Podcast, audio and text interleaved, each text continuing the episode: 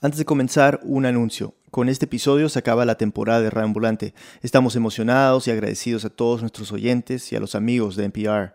Ha sido un gran éxito y hemos aprendido muchísimo en estos meses. Volvemos en septiembre con nuevas historias de América Latina y Estados Unidos. Mientras tanto, síguenos en Facebook o en Twitter para tener las últimas noticias. También tenemos un boletín electrónico al que se pueden suscribir en nuestra página web radioambulante.org. Quiero contarles de un nuevo programa de NPR, una nueva manera de estar al tanto con las noticias del día. Se llama Up First. En 10 minutos más o menos puedes tener una idea de las noticias más importantes del día, esas cosas que realmente tienes que saber. Arranca el día con Up First, disponible de lunes a viernes a las 6 de la mañana en NPR One o en cualquier app de podcasts. Bueno, aquí el episodio. Esta historia comienza con una canción.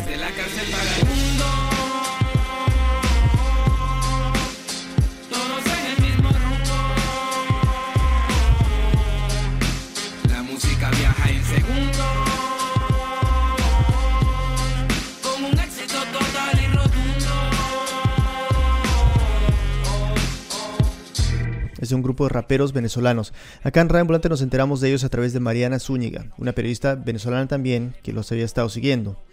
¿Cómo te enteraste de ellos? Eh, bueno, Daniel, sabes, la primera vez que yo escuché de ellos fue por un post que vi en Facebook, creo que fue en agosto del año pasado. Un amigo había colocado algo sobre un estudio de grabación que estaba dentro de una cárcel. A pesar de que hace dos años mi libertad privaron, lamento decirle a los contrarios que no me callaron, que sigo con pie de plomo y corazón de roble, más melomano que nunca porque ahora soy del fricón. Y yo dije, por fin alguien está haciendo algo dentro de las cárceles para que la gente esté abocada a hacer, a hacer algo diferente con su tiempo y no estar pensando simplemente en cómo sobrevivir o en drogas o en, o en salir y seguir dentro de ese mismo mundo que los llevó en un primer lugar a, dentro de esos muros. ¿Y los llegaste a conocer? Sí, son 15 raperos en total. Eh, yo fui a la cárcel y conocí a unos cuantos. Uno de ellos es Julio. No digo el apellido porque, bueno, me pidió que no lo incluyera. Julio me contó que el grupo empezó en el 2012 y eran un grupo de panas que andaban por ahí freestyleando la vaina. También me dieron 45 días y me sonó extraño. Contaba un día por mes, contaba un mes por año. Para que vea que así la pago más relajado. Y así sigo haciendo pone, sigo cantando un delgado. Se la pasaban en el medio del patio de la prisión, improvisando líricas y haciendo freestyle. Y así fue como Julio se hizo amigo de los otros raperos. Conocí a los hermanos del Free Combi, la vaina. ¿Cómo se llama? Free Combi. Free Convict. Convicto libre. Exacto, interno libre para armar un estudio estamos hablando de equipos, micrófonos, grabadoras. ¿Cómo logran meter todo eso a la cárcel? Bueno, como se mete todo, como por debajo de la mesa, es que se empieza a grabar de una manera muy precaria. Eso fue lo que me dijo Julio. Estábamos grabando con, con una, un Blackberry, una nota de voz, una vaina. Y se logra meter poco a poco este, un micrófono por allá, unos parlantes por acá. Hablamos con los jefes, todo comunicado para que no hubiera ningún problema. Y lograron conseguir un cuarto para habilitarlo y crear un estudio de grabación en ese espacio. No se dio, gracias a Dios, el estudio en San Juan. Julio se refiere a la Penitenciaría General de Venezuela, la PGB, también conocida como San Juan. Queda a unas tres horas de Caracas y cerró en octubre del 2016. Y esta es la historia que vamos a contar. Bienvenidos a Radio Ambulante desde NPR, soy Daniel Alarcón. Hoy exploramos un capítulo muy oscuro en la historia de un país que se enfrenta a una crisis enorme, cómo y por qué cerró una de las cárceles más grandes y mejor conocidas de Venezuela. Algunos la llamaban la prisión madre. Quizás esta fue una noticia que se perdió entre tantas otras de hambre y opresión que salen de Venezuela en estos días. Pero, de muchas maneras, esta historia nos ayuda a entender un país que se acerca peligrosamente a un punto de quiebra.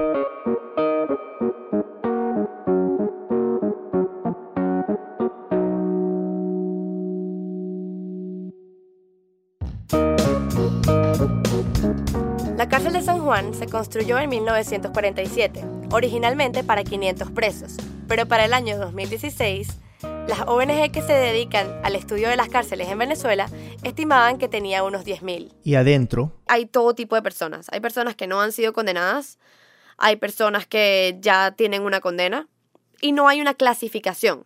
O sea, puede haber una persona que se robó digamos, es un ejemplo tonto quizás, pero que se robó una manzana y una persona que cometió un asesinato, todos en el mismo lugar. Julio, por ejemplo, me contó que llegó a San Juan en marzo del 2014. eh, por causa de un homicidio. ¿Qué te podría decir? Julio se la pasaba todo el tiempo en San Juan con otro chico de los Free Convicts, un rapero que se llama Benjamín. Él estaba en la cárcel porque lo acusaron de haber cometido un robo, pero Benjamín alega que él no lo hizo. Porque, como te digo, me incriminaron en el sentido de que nunca hubo pruebas, pues. Y tanto él como Julio acabaron en la misma cárcel sin ninguna distinción por el delito que habían cometido. Ambos venían del mismo tipo de ambiente de pobreza y barrios populares en Venezuela. Helio, otro rapero que conocí en la cárcel, me describió el tipo de hogar en el que se crió. Bueno, mi infancia ha sido ruda de que desde niño con mi mamá, porque mi papá lo mataron de cuando estaba niño. Helio creció con una madre que hizo de madre y padre porque su padre fue asesinado cuando él tenía, creo que alrededor de unos 5 años. Y a través de eso fue que caí en los caminos que estoy ahorita. Y cuando llegaron a San Juan, se dieron cuenta de que dentro de la cárcel existe un orden impuesto por los propios presos. Dentro de la subcultura carcelaria venezolana existe una sociedad. Tenemos la élite política y arriba a la cabeza está el líder, que es el PRAN. El PRAN. El. PRAN eh, viene a ser el, el- el jefe, el mandamás, el, el, el- el autócrata del- de la cárcel. que es un reo. Este, el PRAN en Venezuela es una figura que se encarga de los negocios de la cárcel y también se encarga como de la vida este, de, del resto de los reos. Cuando le pregunté a los chicos que de dónde había salido esta figura, esto fue lo que me contestó Julio. Los planes comenzaron como algo legal. Era como decir un sindicato dentro de la cárcel.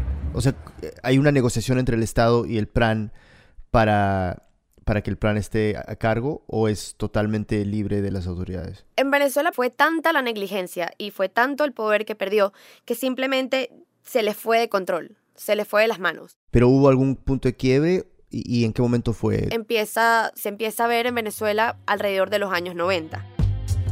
A partir de ese momento, las cárceles de Venezuela Quedan hacinadas, abandonadas, caóticas, anárquicas. y dentro de las cárceles Son miles de hombres, son miles de armas las que hay adentro y es muy difícil controlarlos. La situación ha llegado a tal grado que el Ministerio de Gobierno que se ocupa de las cárceles negocia con los pranes. Es casi como si hubieran subcontratado el manejo de los penales. En las redes sociales se pueden ver de repente fotos de la ministra con figuras como pranes de diferentes cárceles. Entonces tú puedes ver que existe una relación de, de colegas. Mariana me explicó que para mantener el control, los planes le cobran una especie de impuesto a los reos, un impuesto al que le dicen la causa. El PRAN cobra este impuesto para poder darse el estilo de vida que tienen, es decir, para comprar la comida y para mantener la infraestructura de la cárcel. La pintan y recogen la basura. Julio me lo explicó de esta manera. Que si la comida, que si a veces los vaciles, las fiestas, la vaina. Pero Como ves, son unas instalaciones donde nadie te, te da nada y todo, todo tiene un, un gasto. Y entonces fue como decir una colecta que hacen los presos para, para cada uno, para cubrir los gastos. Cubrir los gastos, esa es la causa. Pero, ¿cómo pagas el impuesto? O sea, ¿de qué, cómo, cómo ganas dinero? Bueno, pagar el impuesto es algo para ellos como es, es una pesadilla, es un dolor de cabeza pensar cómo carrizo yo voy a pagar este impuesto todas las semanas. Entonces ellos como que dependen mucho de sus familiares, dependen mucho de la visita para poder pagar este, este impuesto que en ciertas cárceles es mucho más caro que en otras. Elio, por ejemplo, me explicó que siempre le dio trabajo pagar la causa. Y bueno, yo me sustentaba era porque tenía mi revolucioncita por ahí, vaina. ¿Tú qué? Mi revolución. Revolución es como decir mi puestico, mi... Para vender, que si galletas, eso, eso. Otros tenían 20 cigarros y vaina para pagar eso. Entonces voy por ahí vendiendo cigarros por la mañana para que me den ese dinero y yo poder con ese dinero poder pagar mi, mi causa, o sea, mi impuesto. Claro, son todos pequeños emprendedores, tienen que serlo, ¿no? Claro, el que no la paga a tiempo se va directamente, ¡up! de nuevo, pierdes estatus o te metes en un problema. Perdón, cuando dices te metes en un problema, eso es una manera un poco vaga de decir que va a haber violencia. Puede llegar a ser eso, pero lo que usualmente pasa en estos casos es que los presos que no puedan pagar son forzados a hacer los trabajos que nadie quiere hacer. Cosas como limpiar baños o recoger basura, remover es- escombros, ese tipo de cosas. ¿Qué tipo de reglas pone el PRAN para, para mantener orden? O sea, mejor dicho, ¿por qué es que no se matan entre ellos todos los días? Sí, es verdad que dentro de la cárcel puedes ver reos normales con eh, de repente una, un cuchillo o algo por el estilo, pero el reo normal, como son nuestros personajes, no tienen armas. Y mientras ellos tengan una vida normal, tengan comida y tengan ciertas cosas que el gobierno no les provee, no les importa seguir las reglas de una cierta persona que porta, como ellos dicen, la pólvora, tienen las armas. Y bueno, como me contó Benjamín, él, Julio y Helio conocían estas reglas y llevaban una vida bastante pacífica dentro de San Juan. Era como libre, era como un pueblo. Y nosotros, nosotros nos entendemos a nuestra manera, siempre y cuando sin salirnos del carril, pues como decimos nosotros. ¿Salirse del carril? Como que hay eso, unas ciertas reglas que son sagradas. Por ejemplo, a la visita no se le debería molestar. Si, te, si alguien le visita a su hermana o su madre, pues eso es sagrado. Son reglas diseñadas para mantener la paz y la calma en un penal hacinado. San Juan era penal como todos los venezolanos, como todos los penales venezolanos, abierto.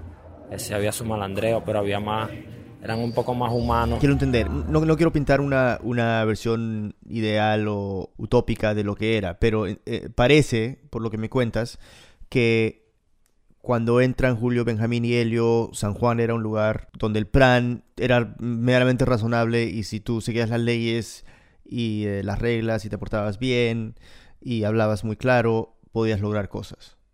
Sí, si tú, te, si tú te portabas bien y eras muy recto en tu caminar, en tu manera de actuar, pues este, no te metías en problemas y tenías una vida medianamente normal. Hasta que llegó este fulano que dañó toda la cosa, cambió todas las reglas, todo el sistema. Llegó un tipo llamado Franklin Hernández Quesada. Él llegó en el 2015 y él ya había estado preso en San Juan como a principios de los 2000 y él volvió a visitar a sus amigos que casualmente eran los jefes de turno en el penal. O sea, tú imagínate que el tipo, la visita se hizo tan larga que ya ni siquiera era visita. El tipo trajo prácticamente sus maletas y se quedó a vivir dentro del penal. Esto es lo que nos cuenta Julio. Llegó en octubre, una visita normal, llegó, se chantó un rato, estuvo con los panas, caminó al penal. Ya por lo menos los que no lo conocíamos ya lo escuchábamos. Mire, llegó fulano, pero mira, Daniel, tienes que primero entender que esto es algo súper normal en las cárceles como San Juan. La visita de los presos podía llegar y quedarse por varios días, semanas, incluso algunos vivían allí. Entonces claramente no había ningún inconveniente que una persona como Franklin, que ya tenía trayectoria, pues se quedara. Está por ahí, ese pana es bandera, ese pana es rutina vieja, a Franklin resulta que lo estaba buscando la policía. Y él dice, yo como que me voy a casa de mis amigos, donde ya yo estuve preso, a, la, a San Juan, la penitenciaría general, y me voy a meter un rato allí, me voy a, ¿sabes?, a chilear, voy a descansar, voy a estar con ellos. ¡Wow! O sea, es decir, esto, esto hay que dejar súper claro porque es absolutamente loco. O sea, uno se esconde de la policía en la cárcel. Eso es lo que me acaba de decir. Más o menos. No, pues es que la, policía no puede entrar. No, no puede entrar, la policía no, no, no tiene permitido entrar. Y bueno, Franklin llegó de visita, pero no pasó desapercibido. Julio se acuerda de él como un tipo... Moreno, alto, cuadrado. La forma en que hablaba, era un hombre que tú lo hablabas y automáticamente te, te implantaba un respeto, un miedo. Y algo súper raro pasó. Benjamín me contó que tan pronto llegó, el plan de turno le dio una pistola. Está bien, estuviste aquí con nosotros, fuiste tú, tienes, tuviste tu pistola y tal. Se te da tu pistola, fino, toma, tenla. Esto es algo que no lo tiene cualquiera, y mucho menos una visita. Pero Franklin no se comportaba como una visita normal. Pero yo en calidad de visita no puedo tomar decisiones. No, jamás. Y él lo hacía. Era lo que más me extrañaba. Poco a poco empezó a dar órdenes como si él fuera uno de los jefes. ¿Y, el plan no se opuso a que Franklin diera órdenes? Eh, no, bueno, porque en realidad estaba el plan, que se llamaba el ratón, y el ratón era el amigo de Franklin desde hace mucho tiempo. Eran como hermanos. Y Julio me explicó que Ratón le tenía pues tanto respeto a Franklin que... Él le entrega el mando totalmente del penal a él, siendo visita, algo que está súper mal hecho. Pero bueno, cada quien manda en lo suyo, como quien dice. Y ellos tomaron esa decisión y bueno, el pana está hallando el penal. Lo que estaba pasando era que Ratón, el pran del momento, había sido un protegido de Franklin, y ahora que estaba de vuelta en la penitenciaría, Ratón le debía favores. Eh, ¿Qué pasa con Ratón? ¿Él se, se queda allí como mano derecha? Como mano derecha, vicepresidente, este, ministro, llámalo, llámalo como quieras, pero se queda cerca de él. Cuando volvamos, San Juan tiene un nuevo jefe y Franklin Hernández se convierte en Franklin Masacre. NPR tiene un nuevo podcast para niños y adultos curiosos. Se llama Wow in the World con Mindy y Guy. Este podcast es para que niños de todas las edades comprendan este mundo loco y complejo que nos rodea. Busca Wow in the World en NPR One o en tu app de podcast favorito. Estamos en el 2016 y la cárcel más antigua de Venezuela tiene un nuevo PRAN. Entonces, ¿cómo cambia la vida de la cárcel eh, cuando, cuando Franklin entra a ser el PRAN?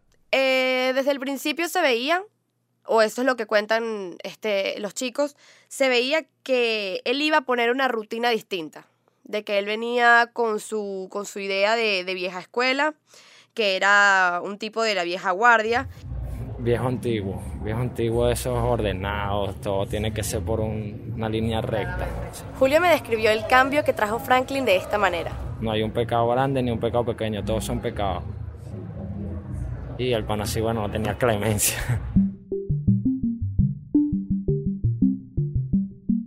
Y esta actitud pues no caía bien entre los presos comunes y corrientes.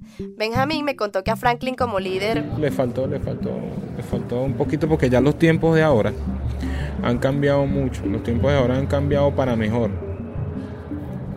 Y ahora todo es más, es más tranquilo. O sea, perdón, más tranquilo. O sea, las cosas de la cárcel habían mejorado. Lo que pasa es que, bueno, Franklin había estado en San Juan por primera vez 10 años antes. Y bueno, según Julio, Y él venía de esos tiempos, de cuando no tenías que pedirle permiso a nadie para matarte con otro preso o para pelear con otro preso. Y eso fue lo que le dañó el sistema, pues. o sea, yo, yo no entiendo por qué este tipo está viniendo aquí con esas reglas que ya pasaron de moda, ya nadie, o sea, son de, son de la vieja guardia. Y lo primero que hizo Fue subir las cuotas de la causa. Este es Helio. Cobraba muy caro, pues señor, se cobraba muy caro y no se veía nada. No se veía nada, nada, nada. Tú no tenías ni idea en qué se gastaba tu Nada, nada, nada, teníamos idea de nada. O sea, la causa pasó, según lo que dicen los chicos, de 2.000 bolívares a 5.000 bolívares. más o menos de 2 dólares a 5, según la tasa de cambio del mercado negro de aquella época. Pero primero con la inflación de Venezuela, súper difícil de pagar. Siempre todo sube, todo sube, todo sube, todo sube. Y mientras todo suba, tenemos que pagar un poquito más. Y algo que para alguien que, que viene de, un- de una familia pobre es muy difícil de pagar eso semanalmente. Bronca, rabia. Cuando pedía colaboraciones de plata y no se veía nada lo que hacía, eso era rabia que le daba a uno. Pero uno que podía hacer, nada.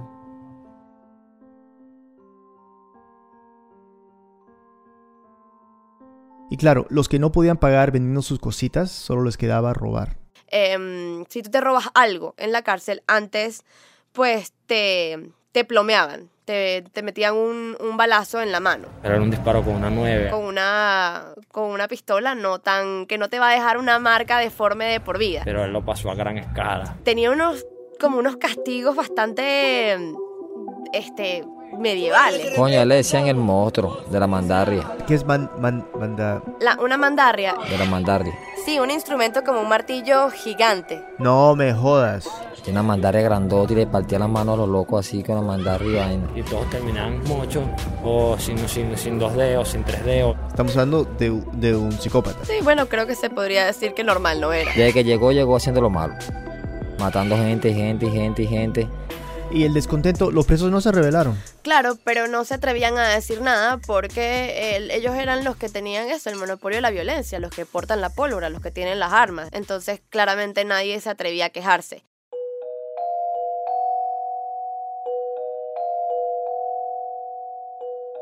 Pero en agosto del año pasado, Franklin enfrentó su primer obstáculo. El Ministerio de Asuntos Penitenciarios dice que ha intentado pues solucionar el tema de las mafias carcelarias tratando de crear otro tipo de cárceles. Están las cárceles de régimen abierto y están las, las cárceles de régimen militar. Vale acotar que ellos llaman régimen abierto a cárceles que son este, manejadas por los propios este, reos. Eh, Régimen abierto, es decir, un- eh, una cárcel que no controlamos. Pero le ponen esta figura eh, y esta frase que, que lo hace como quedar bien, pero realmente significa aquí no hay control. Exacto, suena mucho mejor decir régimen abierto que decir nosotros no controlamos a esta gente que está dentro de este, de este lugar. Y bueno, entonces como que tienes estas cárceles de régimen abierto y del otro lado tienes estas cárceles de régimen militar que han sido una manera del gobierno de tratar de recuperar eso que perdió. Y estas cárceles de régimen militar, obviamente, pues son mucho más estrictas. O sea, vienen a ser como sería una cárcel normal en, en un país, digamos, en Estados Unidos. en Claro, Europa. claro. Esto sería lo más parecido a una cárcel gringa, digamos, pero a la vez sigue siendo una cosa, un, un invento a, a la venezolana para imponer, para imponer este orden que, que se busca. Y Benjamín, Helio y Julio me contaron que ya San Juan, que era una cárcel de régimen abierto, estaba como, como en la mira del ministerio y poco a poco fue vaciando la cárcel y sacando eh, presos y trasladándolos hacia otras cárceles del país. Y eso fue como lo que, es que explotó todo, pues que no estaban vaciando el penal. Y a él Dios no le convenía eso. ¿Qué impacto tiene quitarle un reo a Franklin? Sencillamente que le quitan un reo significa le quitan plata del bolsillo. Franklin llega con 10.000 presos y de repente vio que el penal se estaba vaciando. Eso significa menos dinero. Y pues decide aplicar una de las que solía aplicar antes cuando él estaba en la cárcel, acudiendo pues a su librito de la vieja escuela. Y es que se secuestró al personal administrativo de la cárcel. Y deciden tomar, tomar de rehenes a todos los administrativos como por una semana. Este personal es la gente que se encarga de pues la parte de llevar a, lo- a los presos a, a los tribunales, de, mm, de llevar los expedientes de, de cada preso. O sea, son burócratas de, de la justicia. Entonces secuestró el agosto del año pasado a más de 20 personas. pidiendo a cambio traslado masivo para llenar el penal de nuevo. Como quien dice, para garantizar más vida en el penal. Y a cambio, Franklin le pidió a la ministra 3.000 presos de otros lugares. Y amenazaba con matarlos. Sí, claro. De hecho, hay un, hay un video que es como un video de fe de, de fe de vida, creo que se dice, de, de- para que, de prueba de vida, para que, que lo graba el mismo, el mismo Franklin, para probar que, estos, que estas personas estaban, estaban vivas. Buenas noches, estamos hablando los funcionarios que nos encontramos mm, dentro de la Penitenciaría General de Venezuela en una situación de rehenes que se, se suscitó desde el día lunes. Bueno, en este video lo que vemos son unos trabajadores, todos uniformados. Ellos estaban mirando muy serio a la cámara. Eh, la que habla por todos es una señora que se identifica como abogado. Los demás solo, solo la rodean y se mantienen en silencio. El video se tomó cinco días después de que los habían capturado y ya en ese momento los militares habían rodeado el penal y estaban disparando hacia adentro. Sí estamos en la línea de fuego porque los guardias nacionales empiezan a disparar a mansalva dentro del penal. Estando nosotros dentro, hemos tenido que salir en defensa de, de nuestra vida porque lo que queremos resguardar es el derecho a la vida. Al final, lo que se escucha es una voz que viene detrás de la cámara. ¿Qué pasa que no llega nadie? Ese es Franklin. Por lo menos a querer hablar con uno, ¿verdad? Directamente, darle la cara a uno y decir si vamos a acabar con esta agonía o vamos a seguir con esta agonía. Y bueno, ¿qué pasa? Una semana después se llegaron unos autobuses y llegaron más de 2.000 presos al penal. O ganó Franklin. Ganó Franklin. Ya, o sea, él, él le demostró a todo el mundo que, que mandamos nosotros adentro del penal. No, no mandaba el gobierno, no mandaba la verde, no mandaba la guardia, no mandaba la ministra, no mandaba a nadie. Esto me, me parece tan alucinante, te, te lo juro, me parece como que, que un pandillero de barrio logra negociar eh, así con, con la ministra y ganar, pero no sé si en Venezuela es noticia.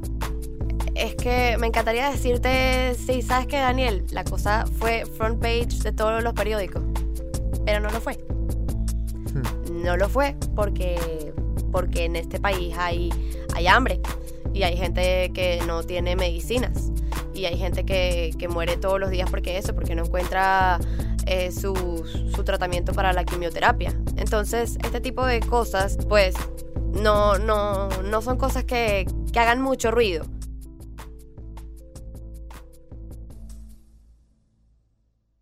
La idea de Franklin era volver al mismo penal abierto de siempre. Había conseguido los presos que buscaba. Ahora solo era cuestión de cobrarles la causa y listo. Y para dejarle claro a todo el mundo que San Juan volvía a ser la misma cárcel que había sido siempre, Franklin decidió hacer una gran fiesta. Y pues la hizo el 14 de septiembre del año pasado, que era su cumpleaños. Fue el acontecimiento social del año en San Juan. Y cuando llegó el día de esta fiesta, Julio me cuenta que llegaron un montón de visitas al penal que eran visitas a los presos, pero también eran amigos cercanos de Franklin. Llegaron unos panas de él de visita, como llegaban ellos, llegaban, rescataban pistolas, rescataban bombas. Eh. Rescatar, es decir, que Franklin les repartía armas a algunos de los invitados, como si fuesen juguetes, tipo, ah, mira lo que tengo, o, este, mira esta, mira esta arma, mira esta, mira esta granada. Muchos dicen que fue que, está, que fueron a saludarlo y se le cayó la granada a uno de los panos, se le cayó la bomba como tal.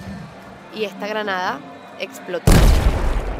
Una M26, una bomba que te agarra un tanque y te lo voltea. Cuando estaba llegando la visita, cuando habían mujeres, niños. Explota la bomba un sábado a las 12 del mediodía.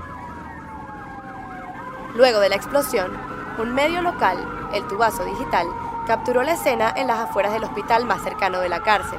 Donde se ha generado una situación de conflicto dentro de las instalaciones de la Penitenciaría General de Venezuela.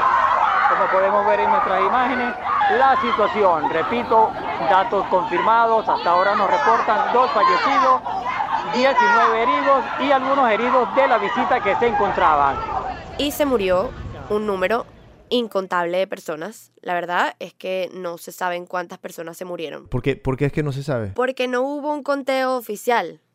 Algunos cuerpos salen de la cárcel tipo, bueno, llévate estos cuerpos, y otros cuerpos no salen y fueron enterrados dentro de la penitenciaría. El caos total.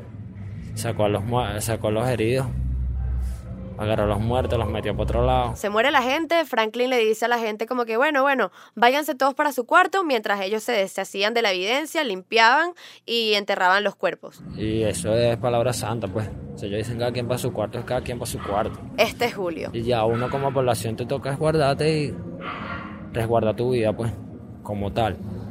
Más, ellos sí se quedaron ahí haciendo lo que iban a hacer, que si guardar los muertos, enterrar el que iban a enterrar, sacar el que iban a sacar, los heridos, la vaina. Lo raro fue que como a las dos horas los obligaron a volver a salir. Elio me contó que los allegados de Franklin entraron a los cuartos y sacaron a los presos comunes y corrientes hacia afuera. Y después pegaron una lupa ya para para el galpón. Y la escena que encontraron en el patio de la penitenciaría era surreal. Para ver unos cantantes que de salsa que traía, por eso es para disimular, para ellos aguantar los muertos. Y después hizo que todo el mundo bailara. Y bueno, prende la música y que siga la fiesta. Eso a nadie le pareció bien, ¿sí me entiendes? Todavía se podía oler la sangre, la gente tenía que estar bailando en el centro del penal porque era su cumpleaños. Eso fue horroroso, todo el mundo tenía ese trauma ese día. Nadie pudo dormir por eso. Por eso. Una semana después llegó el ejército. Cientos de soldados rodearon el penal. Las órdenes eran claras.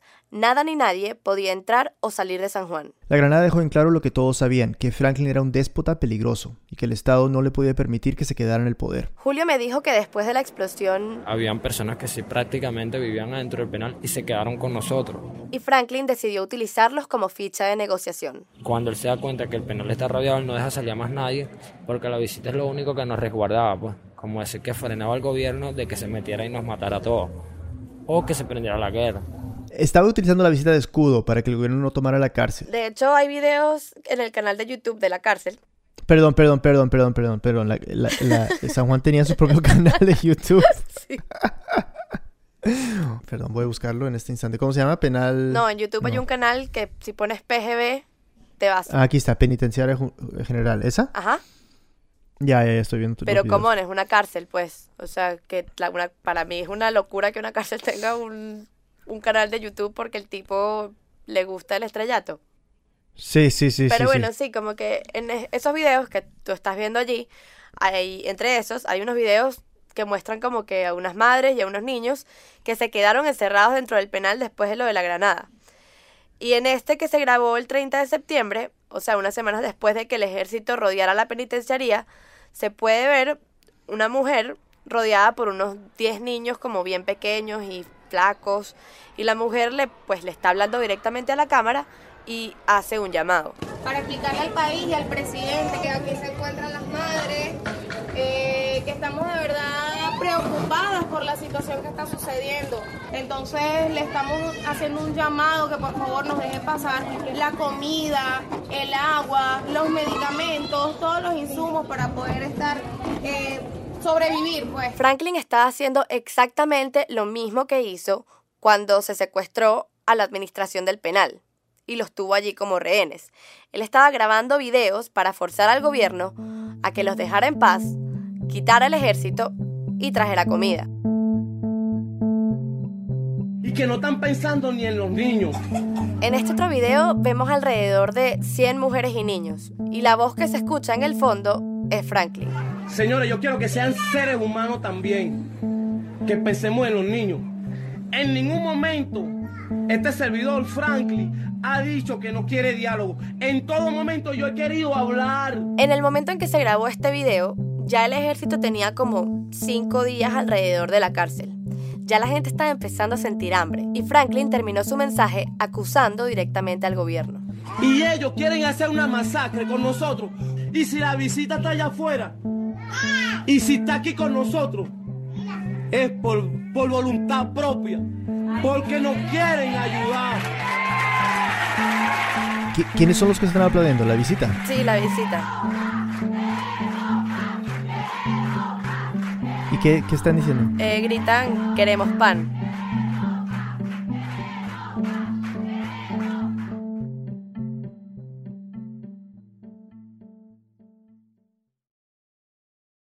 Un par de semanas después de que el ejército rodeara el penal, la comida se acabó y la gente se alimentaba como podía. Algunos comían perros, gatos.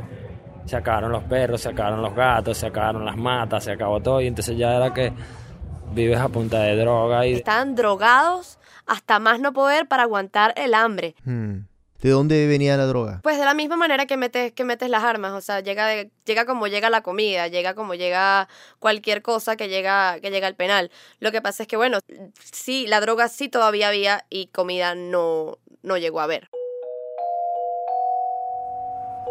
Yo ya llegaba a un punto en que no podíamos caminar mucho, no podíamos estar corriendo, no te podías bañar, este, muchas cosas porque te debilitaba el cuerpo. La droga te mantenía activo piedra, perico, que es, como le dicen a la cocaína aquí en Venezuela. Entonces ya veíamos que el que no fumaba estaba fumando, el que no, te, no agarra una pistola en todo, todo el tiempo que estuvo allá andaba con un fusil y dos pistolas por ahí echando vaina. Y ya era como decir, no, esta es la locura, hermano, que lo que está reinando es el diablo. Franklin seguía grabando videos para enviárselos al Ministerio de Prisiones. En uno de los videos, él denuncia que hay presos que tienen tuberculosis y que necesitan de sus medicinas.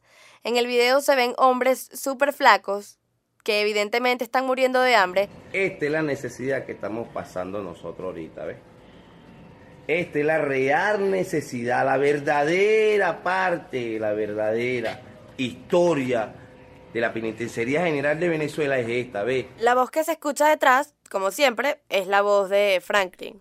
O sea, él, no sale en la imagen. No, no. Él insiste en que los enfermos del penal necesitan sus medicinas para la tuberculosis y luego él cambia como abruptamente de tema para decir que... Hasta nuestro presidente Nicolás Maduro, a él también lo buscan descoñetar porque él tiene su contrario, ¿me entiendes? Que es la oposición prácticamente, ¿ves?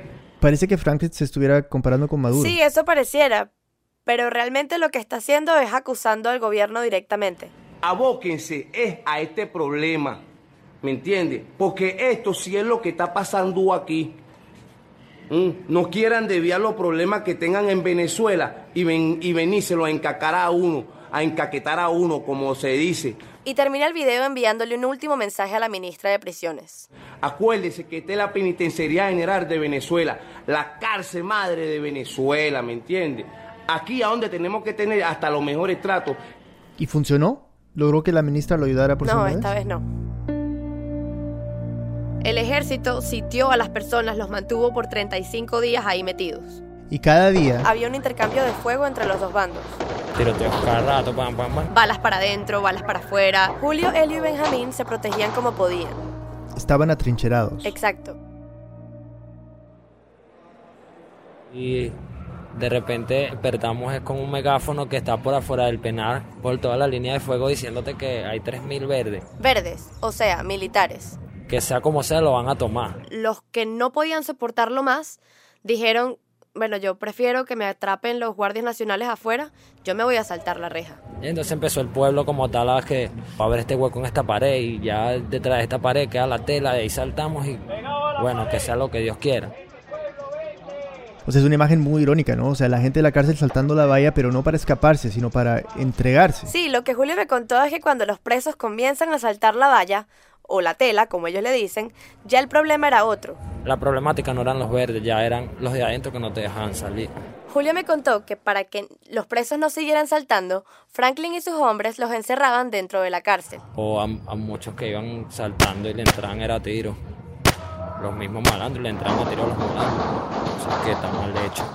Y, y Julio y Benjamín y Elliot se quedaron por un rato. O sea, e- ellos aguantaron casi hasta el final, ¿no? Sí, porque ellos dijeron, mira, Nosotros sabíamos que donde llegáramos no íbamos a tener un estudio como ese, no íbamos a tener la oportunidad de pagar la cana como la estábamos pagando, porque ¿en qué otro penal yo voy a pagar la condena haciendo lo que a mí me gusta, que es rapear y haciendo música? y ese era el privilegio que teníamos en San Juan. Y de hecho, como que los últimos días pasa uno de los amigos del PRAN y dice, Venga, pero todavía los raperos siguen aquí con nosotros. y. Julio le dice, Nosotros vamos a defender el estudio hasta que se pueda. De esa alta cúpula de, de, de Franklin, ¿es- ¿ellos sí se quedan hasta el final? irónicamente solo se quedan algunos porque hay gente de sus más allegados que se empezaron a saltar también. Ya saltan jefes, ya habían saltado jefes la tela, jefes que habían dejado solo al pueblo. Que si el capitán se hunde con el barco, no. Quedaron pocos ahí en el barco esperando que se hundiera.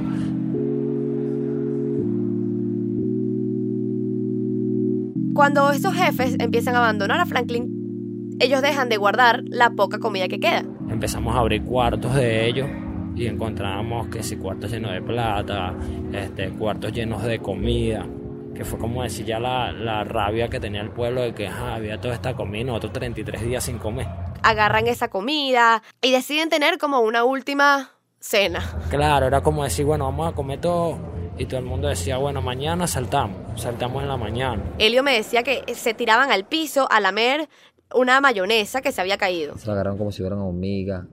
Una cosa que nunca había visto yo en mi vida. y- Pero todo era horroroso. Mierda. Y dicen que la comelona duró como desde la una de la tarde hasta las 3 de la mañana.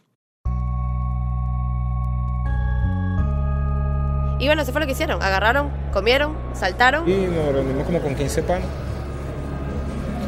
Decidimos salir corriendo y brincar, brincar, brincar. Y después los soldados los agarraban, les daban de comer y luego hacían el traslado a otras prisiones. ¿Al- ¿Alguien vio a Franklin en estos días? Elio. Eh, Elio cuenta que, que lo vio solo en un pabellón, Llorando. Que no nos brincáramos más, que si la siguen brincando, la mal el lujo a ellos. que pedía por favor que se dejaran de saltar y a él le pareció triste la imagen de un hombre que pensaba que todo lo podía, eh, tan, tan disminuido. Se quería fuerte y todo. Llorando después en lo último.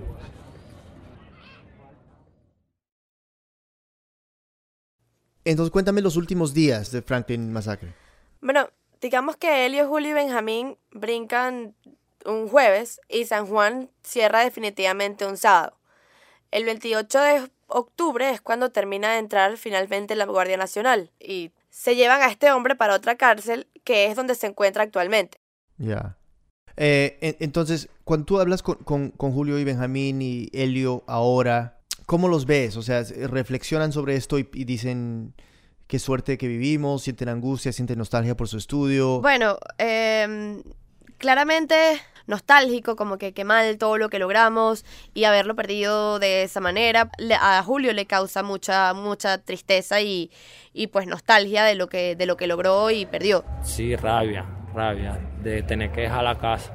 Y eso fue algo que él nos cambió, esa decisión totalmente con sus acciones. ¿Y qué pasó con San Juan como, como espacio físico? ¿Qué hay ahí ahora? Bueno, tristemente San Juan hoy en día, ya ha pasado varios meses de haber cerrado, la cárcel sigue dando muertos. De hecho, en marzo de este año comenzaron a salir noticias como esta. Preocupante hallazgo en Venezuela. Siete cadáveres fueron encontrados por las autoridades en una fosa común, puertas adentro del penal. Se trata de la Penitenciaría General de Venezuela. ONG advierten que el número de cuerpos sin vida enterrados allí podría ser mayor. Y por ahora el conteo de muertos es de 14. Ese es el conteo oficial. Pero por esta historia, por estos chicos, sabemos que el día de la granada se murió mucha más gente y sabemos que esa gente se enterró dentro de San Juan. Entonces no sería raro que muertos sigan saliendo. Y muchas personas, muchas madres, todavía siguen esperando saber si son sus hijos o sus familiares los que están allí enterrados.